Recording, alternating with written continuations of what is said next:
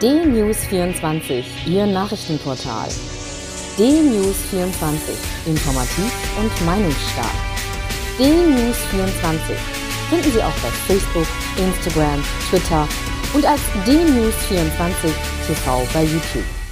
D-News24. Wir informieren, Sie entscheiden.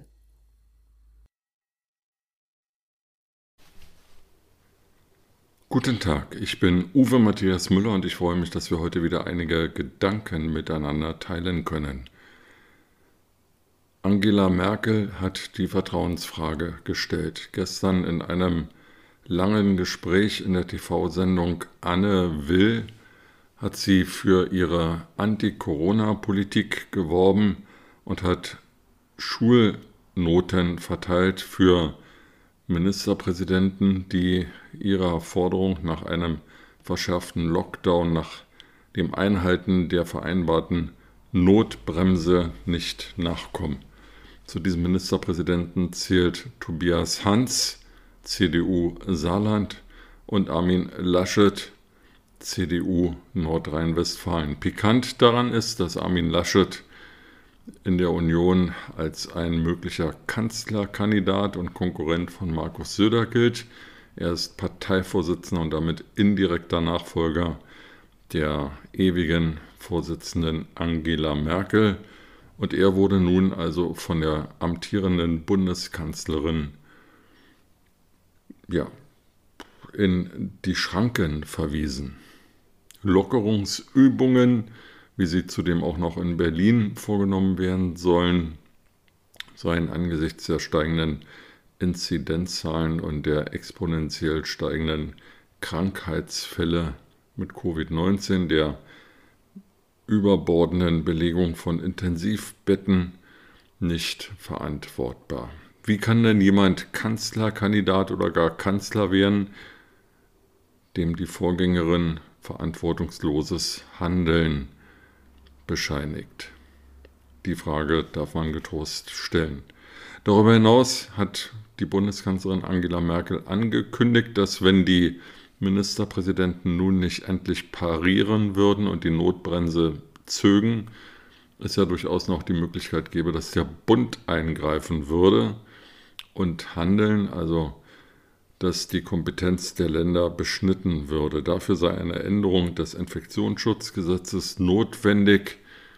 Und da darf man dann doch gespannt sein, ob die Unions-Bundestagsfraktion, die zu einem guten Teil mit Bundestagsabgeordneten aus Nordrhein-Westfalen bestückt ist, ihr so unisono folgt, von der SPD ganz zu schweigen.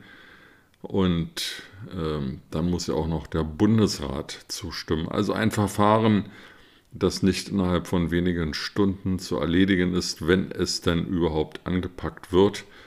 Und der Ausgang ist ungewiss. Und was passiert dann eigentlich, wenn das Vorhaben von Frau Merkel im Parlament scheitert? Wie geht es dann weiter mit der, der, mit der Bekämpfung der Coronavirus-Pandemie? Also ich finde, dass der Talk mit Anne Will gestern weniger Klarheit gebracht hat als weitere Verunsicherung. Dazu gehört auch, dass die Bundeskanzlerin sich strikt weigert, Fehler bei der Test- und Impfstrategie einzuräumen. Sie verweist darauf, dass das Menschenmögliche gemacht wird. Und auch da darf ich meine Zweifel äh, anmelden, denn in anderen Ländern, auch um uns herum, impfen inzwischen sogar Tierärzte. Klar, weil die impfen können. In den USA sind drei Millionen Menschen geimpft worden an einem Tag dieses Wochenendes. Wenn sich die Zahlen in Deutschland ansehen und die Tatsache, dass bei uns noch nicht mal die Hausärzte impfen dürfen, dann sieht man, wie stark das Desaster ist, das mit dem Namen Impfstrategie und Angela Merkel und Jens Spahn verbunden ist. Markus Söder hat am Wochenende, er ist ja einer der weiteren möglichen Kanzlerkandidaten der CDU-CSU, lautstark in verschiedenen Medien gefordert, dass nun endlich der scharfe Lockdown kommen müsse, etwas, was auch Karl Lauterbach und viele Mediziner am Wochenende gefordert haben Und auch da stellt sich die Frage, lieber Markus Söder, warum tun Sie es denn nicht? Sie sind Ministerpräsident des Freistaates Bayern und haben aktuell die politische Macht, in Bayern den Lockdown zu verhängen und die Notbremse zu ziehen. Da muss niemand auf den Bund warten, da kann jeder Ministerpräsident eigenständig handeln. Am Ende dieser Pandemie wird abgerechnet werden und die Frage gestellt werden, ob wirklich jeder Tote und jeder Erkrankte mit Folgeerkrankungen notwendig war, ob es nicht anders und besser hätte laufen können, ja sogar müssen.